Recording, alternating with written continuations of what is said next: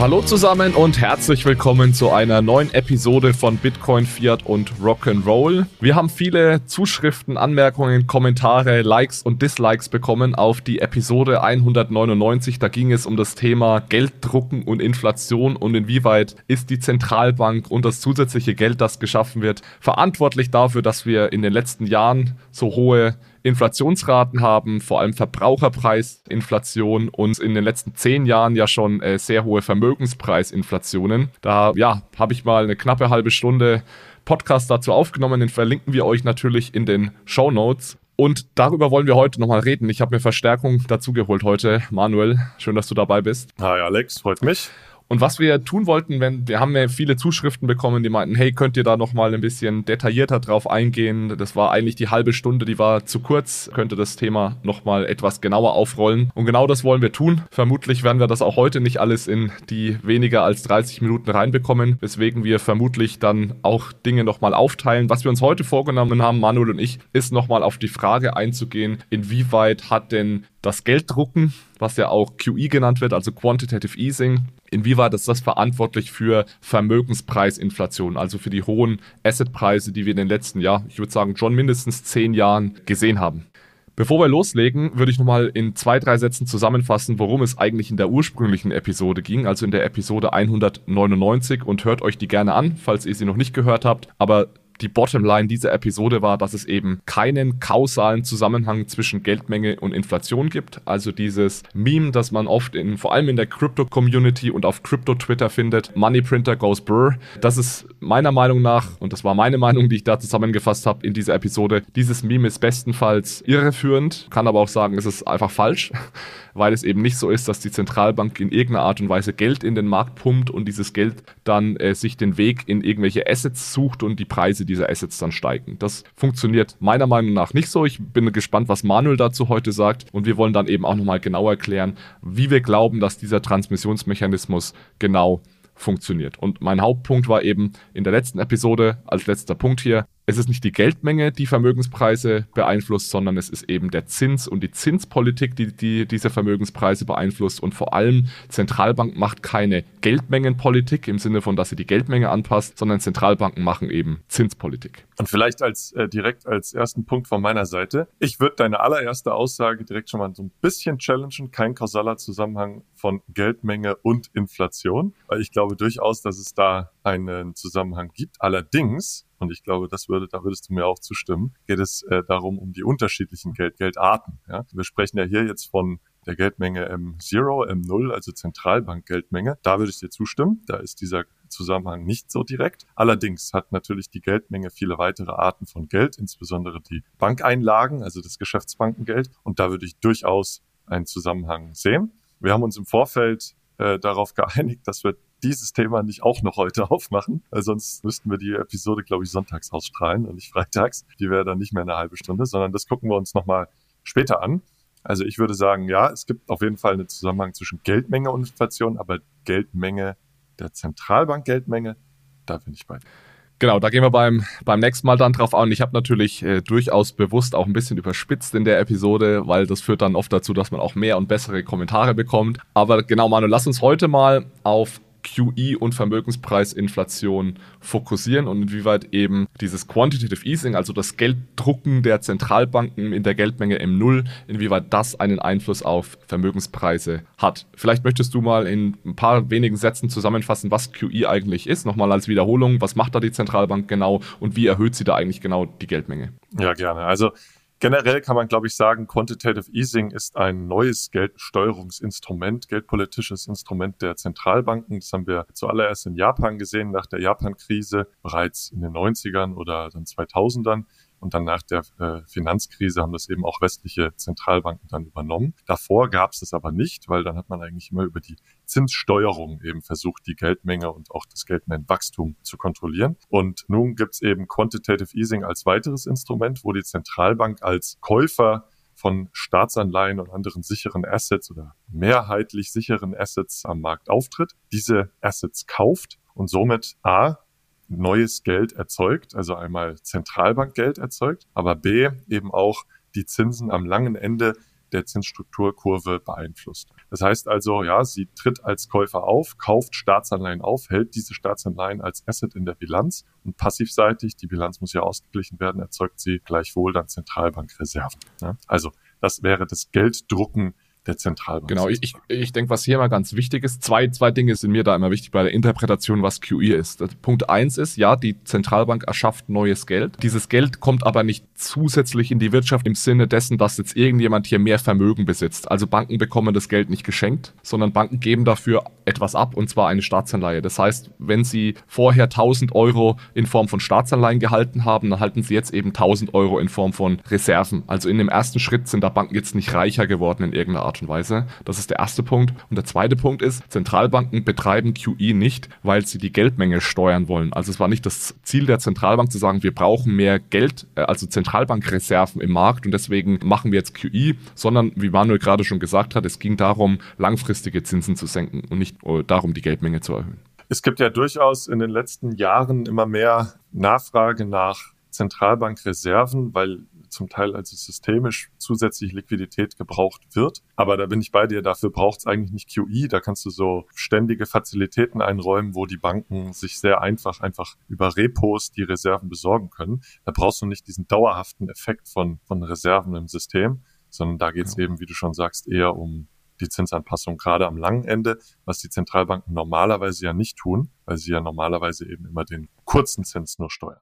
So, und jetzt ist die Frage, wie beeinflusst dieses QE die Vermögenspreisinflation. Und wir konzentrieren uns heute wirklich auf Vermögenspreise. Ich habe in der letzten Episode schon argumentiert, warum ich glaube, dass QE keinen Einfluss auf Verbraucherpreise hat, also warum QE jetzt nicht direkt irgendwie die Butter äh, oder so weiter äh, und so weiter teurer werden lässt. Wir werden da auch in der nächsten Episode nochmal drauf eingehen, Manuel, ob das wirklich so ist und unter welchen Umständen eventuell QE trotzdem einen Einfluss auf Butterpreise haben könnte. Aber heute fokussieren wir uns mal auf die Vermögenspreise und habe das beim letzten Mal auch schon so versucht aufzuziehen, dass man da so rangeht und sagt, Vermögenspreis wie alle Preise Preise entstehen ja immer aus einem Gleichgewicht von Angebot und Nachfrage. Das heißt, wenn sich Preise verändern, muss man sich immer überlegen, wie verändert sich Angebot und Nachfrage. Das heißt, wenn die Zentralbank Vermögenspreise beeinflussen möchte, dann muss die Zentralbank sich überlegen, kann ich entweder das Angebot oder die Nachfrage nach diesen Assets in irgendeiner Art und Weise beeinflussen. Und wenn wir uns jetzt mal QE ansehen, dann ist es ja so, dass auf der Angebotsseite macht die Zentralbank tatsächlich was, weil sie nimmt ja Staatsanleihen vom Markt. Also es sind plötzlich weniger Staatsanleihen am Markt. Die Zentralbank reduziert dieses Angebot. Die Zentralbank kauft da relativ viel sogar weg vom Markt. Also sie hält mit, müsste ich jetzt nochmal nachschauen, aber die EZB hält, glaube ich, zwischen 20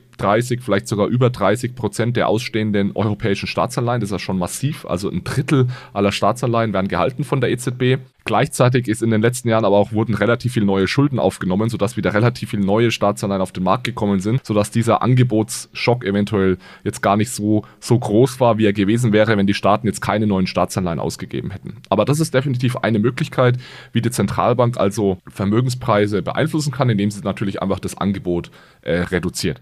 Meiner Meinung nach ist der dieser, dieser Teil eher gering. Es gibt auch empirische Forschung dazu. Also da reden wir dann auch ja wirklich nur von den Assets, die die, die Zentralbank kauft, also von der deutschen Staatsanleihe. Da kann sein, dass die Zentralbank einen Preiseffekt hat. Da reden wir aber von, ich habe das jetzt auch nicht mehr 100% im Kopf, ein paar Basispunkten. Also unter einem Prozent normalerweise, dass sich da in irgendeiner Art und Weise die, die Preise verändern. Also lange Rede, kurzer Sinn dieser, dieser Angebot, die, diese Veränderung des Angebots ist nicht der Grund, warum die Aktienpreise in den letzten Jahren um 50 bis 100 Prozent gestiegen sind. Das ist einfach nochmal wichtig festzustellen.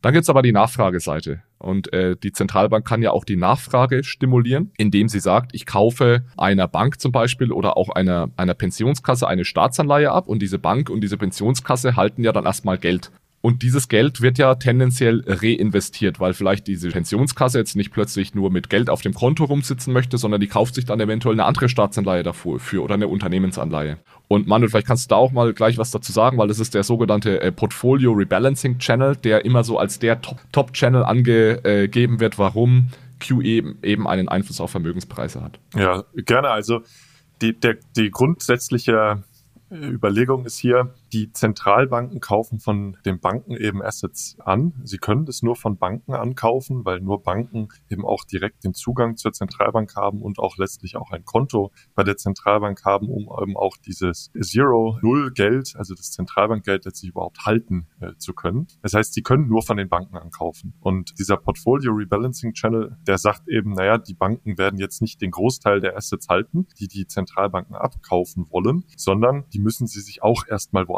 kaufen. Eben zum Beispiel bei Pensionskassenversicherung der Buy-Side, sage ich jetzt einfach mal, die also diese Assets letztlich halten. Und in diesem Prozess, wenn dann also die Banken die Assets bei anderen Nichtbanken sozusagen abkaufen, dann wird im gleichen Umfang eben auch Bankeinlagen geschaffen, also Chiralgeld sozusagen. Es ist einfach eine Bilanzverlängerung. Aktivisch kommt die Staatsanleihe zu, passivisch wird also das Geld in dem Konto gut geschrieben, klassische Geldschöpfung. Und somit würde dann entsprechend auch das Geld im Nichtbankensektor erhöht werden. Und die Geschäftsbanken können ja dann die Assets, die sie dann halten, die sie bereits gekauft haben, dann wiederum an die Zentralbank verkaufen, erhalten im Gegenzug Reserven und dann wäre also die zusätzliche Reservenmenge auch entsprechend proportional zusätzlich in Bankguthaben ausgegeben. Manuel, es ist lustig, dass du das als äh, Portfolio Rebalancing Channel bezeichnest, weil das ist meiner Meinung nach eigentlich der, der Reserve-Channel, den du da, den du da beschreibst. Also ich, ich mache nochmal ganz kurz einen, einen Schritt zurück, weil es gibt. Der erste Schritt, würde ich sagen. Ja.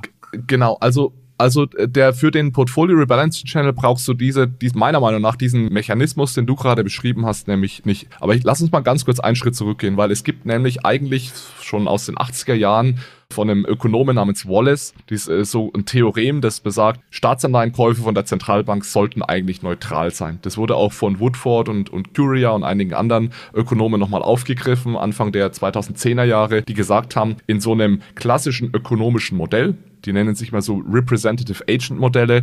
Wenn da die Zentralbank äh, Staatsanleihen kauft von Banken oder aus dem Privatsektor, von Haushalten, dann sollte das eigentlich überhaupt keinen Einfluss auf Vermögenspreise haben.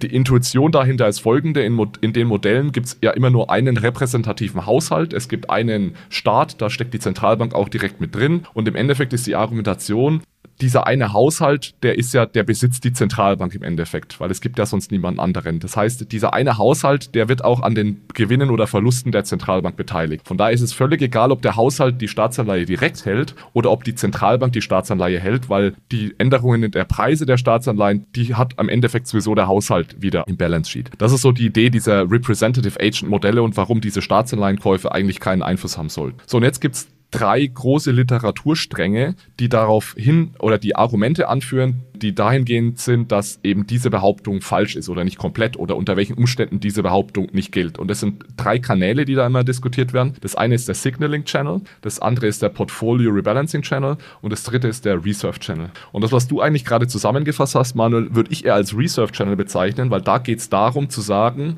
es macht einen großen Unterschied, ob eine Bank eine Staatsanleihe verkauft oder ein Haushalt ja. eine Staatsanleihe verkauft, weil der Haushalt bekommt nämlich eine Bankeinlage, also ein, Geld auf dem Konto von der Bank Giralgeld in Return, während die Bank ja Reserven bekommt. Und das ist ein ganz großer Unterschied, weil eine Staatsanleihe gegen eine Reserve zu tauschen von der Zentralbank ist, du tauscht ein sicheres Asset gegen ein anderes sicheres Asset. Das genau. ist erstmal relativ neutral. Wenn du aber als Haushalt eine Staatsanleihe verkaufst, hast du vorher ein sehr sicheres Asset gehabt und nachdem du sie verkauft hast, hast du eben plötzlich eine Bankeinlage. Und das ist nicht, kann eigentlich nicht neutral sein. Ja ist nicht so sicher, weil insbesondere über 100.000 Euro greift die Einlagen genau. nicht mehr und so weiter. Das heißt ja aber im Prinzip, also bin ich bei dir, das Reserve Channel, dann habe ich den beschrieben, aber dann baut es ja wahrscheinlich darauf auf, dass dann also die Nichtbanken sagen würden, naja, jetzt habe ich dieses unsicherere Asset, die Bankeinlage, das will ich jetzt natürlich in irgendwie andere vergleichbar sicherere Assets reinstecken sozusagen. Und dann würde ich mein Portfolio rebalancieren. Ich habe im ersten Schritt die Staatsanleihe an die Bank verkauft, die sie dann wiederum an die Zentralbank verkauft. Bekomme, dann bekomme ich als Beiseite Geld, Bankeinlagen, ja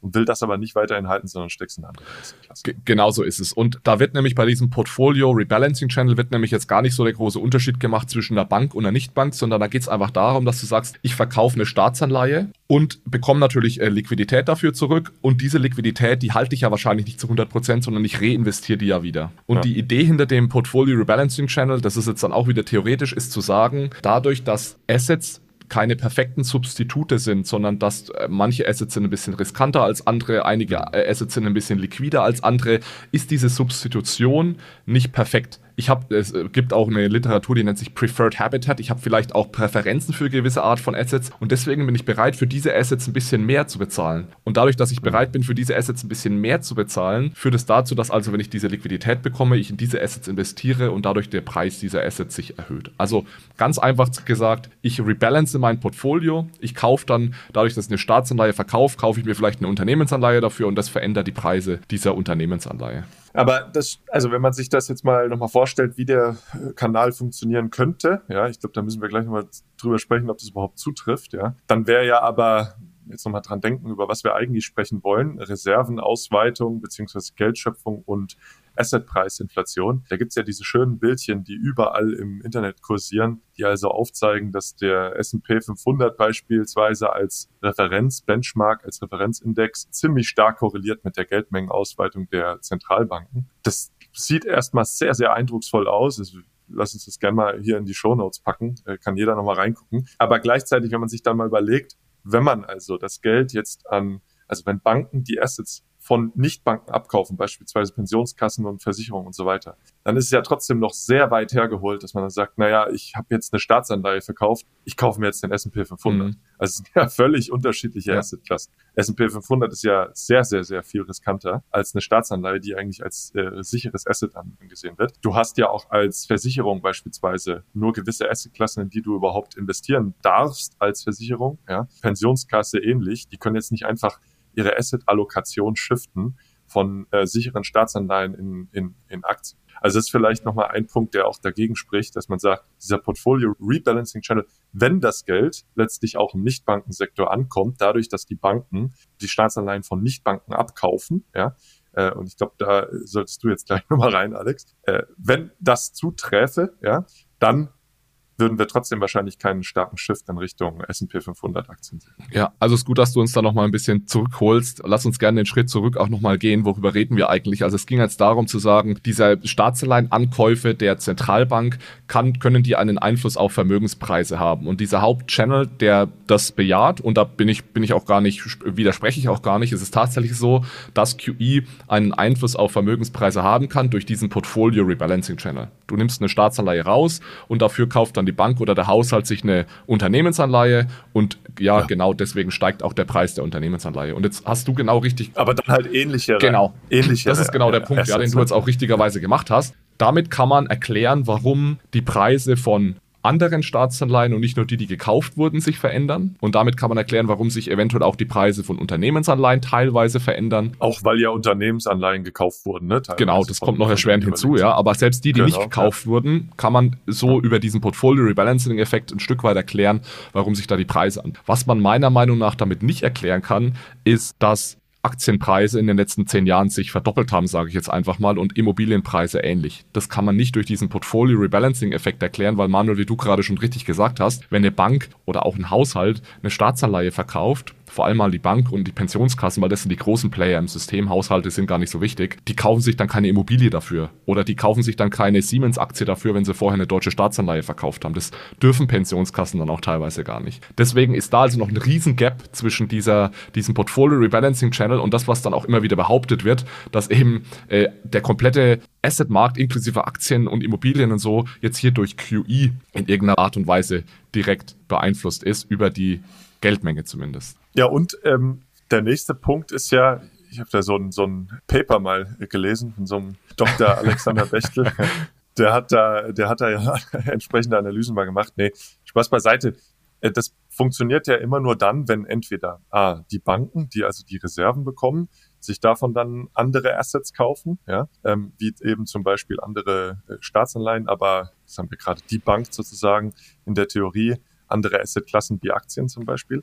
Oder eben, wenn das Geld, und da würde ich sehr viel mehr äh, Treiber sehen, wenn das zuträfe, wenn das Geld eben äh, von Nichtbanken reinvestiert und dann äh, das Portfolio rebalanced wird. Also beispielsweise eben äh, Pensionskassen, Versicherungen und so weiter, die dann eben ein unsicheres Asset gegen die Staatsanleihe bekommen, und zwar eben Bankeinlagen, und dann diese Bankeinlagen in andere Assets ähm, channeln. Da hast du ja eine Analyse gemacht, Alex. Ich glaube, das wäre ganz gut, wenn du die mal kurz zusammenfasst. Weil das trifft ja, so wie ich es verstehe, nicht unbedingt zu, sondern das Geld landet eben vor allem in Form von Reserven bei den Banken, weil die meisten Staatsanleihen bei Banken gehalten werden, oder? Genau, also die Frage ist, ich weiß gar nicht, ob die meisten Staatsanleihen bei Banken gehalten werden, aber die Frage ist, wer, wer verkauft denn eigentlich Staatsanleihen an die, an die EZB oder wer hat denn in den letzten zehn Jahren vor allem Staatsanleihen an die EZB verkauft? Und da ähm, habe ich tatsächlich ein Papier geschrieben mit einigen Co-Autoren auch von der EZB. Ich war ja mal eine Zeit lang bei der EZB, da gibt es ein ganz neues, äh, also es war zumindest vor fünf Jahren neu, äh, Daten, Datenset, das wir damals aufbereitet haben. Das war auch eine unglaublich große Arbeit. Und da kann man eben genau nach Sektoren genau sehen, wer hält denn welches Asset und wie verändert sich diese Zusammensetzung der Assets, die gehalten werden. Und was wir da äh, herausgefunden haben, beziehungsweise haben andere auch schon herausgefunden, aber wir haben das auch nochmal gezeigt, ist, dass vor allem Banken Staatsanleihen verkaufen. Das heißt, wenn man sich ansieht, vor QE und nach QE, wer hat denn mehr oder weniger Staatsanleihen, dann ist es nicht so, dass alle Sektoren in der Ökonomie gleich viel Staatsanleihen verkaufen, also Haushalte, Pensionskassen, Banken, sondern dass der allergrößte Teil von Banken kommt, Punkt eins, und von ausländischen Institutionen. Jetzt ist das Problem ein bisschen, in dem Datensatz sieht man nicht genau, wer diese ausländischen Institutionen sind, ob das Banken oder nicht Banken sind, sind vermutlich auch zu einem großen Teil Banken, aber es ist definitiv so, dass Haushalte, Pensionskassen, Versicherungen und so weiter die verkaufen kaum Staatsanleihen oder haben kaum Staatsanleihen verkauft während dieser QE-Periode. Und das ist, denke ich, ein ganz wichtiger Punkt, um zu sehen, wo landet denn dieses zusätzliche Geld, das die EZB da in den Markt pumpt, sozusagen. Wir haben sowieso gesagt, es landet, technisch landet es immer bei den Banken, aber indirekt kann es ja auch die Nichtbanken erreichen. Aber das passiert eben gar nicht. Es ist sogar so, dass Pensionskassen vor allem, die erhöhen sogar ihre, ihre Staatsanleihenbestände. Das heißt, anstatt dass sie Staatsanleihen verkaufen, kaufen sie sogar noch zusätzlich nach, sodass wirklich der allergrößte Teil eben da sich da im, im Bankensektor abspielt. Das hat mich schon ganz schön überrascht, muss ich ganz ehrlich sagen, weil das liest man zum Teil auch von Zentralbanken so in der ich habe da mal von der Bank of England mal was gelesen, dass also dieser Mechanismus schon so läuft, dass eben das Geld letztlich von den Banken ja dann zusätzlich erzeugt wird im gleichen Ausmaß von den, wie die Zentralbank dann die Reserven letztlich auch erhöht, weil die Banken sich ja diese Staatsanleihen erstmal kaufen müssen und zwar eben von beispielsweise Pensionskassenversicherung, was auch immer, ja. ja. die dann zusätzliches Geld ja auch letztlich bekommen, was sie dann andere Assets reinvestieren. Also finde ich ziemlich überraschend und äh, beeindruckend. Das hätte ich nicht gedacht dass eben der Großteil äh, selber von den Banken verkauft wird und nicht, dass sich die Banken die Assets erstmal kaufen. Ich versuche jetzt nochmal äh, zusammenzufassen, Manuel, weil wir sind schon wieder, wir, ja. wir, wir nähern uns schon wieder gefährlich der halben Stunde. Was wir heute versucht haben zu zeigen, ist nochmal diese Idee, dass also Zentralbank Geld in den Markt pumpt und dieses Geld sich dann irgendwie Wege in den Assetmarkt in den, sucht und dadurch sich Vermögenspreise verändern, weil dann plötzlich dieses Geld investiert wird. Das ist vermutlich so nicht ganz korrekt. Es ist zu einem Teil korrekt, weil das dieser Portfolio Rebalancing Channel, der existiert tatsächlich und das führt tatsächlich dazu, dass, dass sich dann einige Vermögenspreise auch über diesen Kanal ändern. Aber der meiner Meinung nach äh, allergrößte Effekt kommt daher, dass sich die Zinsen ändern. Und wir haben ja damit angefangen heute, dass wir sagen, QI verändert nicht die Geldmenge. Zumindest ist es nicht Ziel von QI, die Geldmenge zu verändern, sondern QI verändert die Zinsen oder soll die Zinsen senken. Und genau daher kommt meiner Meinung nach auch dieser, dieser starke Effekt auf Aktien, Immobilien und so weiter, weil wir insgesamt ein niedrigeres Zinsniveau in der Wirtschaft haben. Und ich habe das in der ersten Episode erklärt, warum das dann dazu führt, dass bei niedrigen Zinsen die Vermögenspreise steigen. Und das ist meiner Meinung nach der absolute Top-Transmissionsmechanismus hier und nicht irgendwie Geld, das dann ausgegeben wird. Und das ist ja auch, du hast es vor ein paar Minuten schon gesagt, es gibt ja drei Channels, die dieser Wallace Neutrality widersprechen. Das ist eben der Reserve Channel, den wir besprochen haben, das ist der Portfolio Rebalancing Channel und dann eben aber auch noch der Signaling Channel. Und das ist ja dann letztlich der, und da würde ich dir voll und ganz zustimmen. Ähm, Signaling Channel bedeutet ja im Prinzip einfach, die EZB sendet in den Markt Markt die äh, Informationen und auch natürlich dann die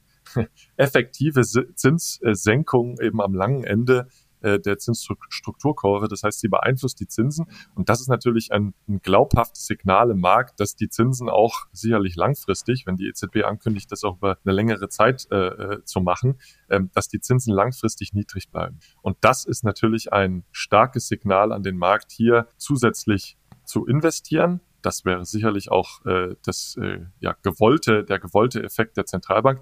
Aber natürlich sind wir ehrlich auch zusätzlich spekulieren. Ja? Und da ähm, ist, glaube ich, auch die gute Brücke dann zur nächsten Episode, wo ich ja nochmal diese Quantity Theory of Credit nochmal darstellen will, weil es ist dann natürlich, naja, ganz zentral von Bedeutung, wohin fließt denn das neu erzeugte Geld, was dann per Kredit Wertschöpfung der Geschäftsbanken letztlich erzeugt wird. Ja.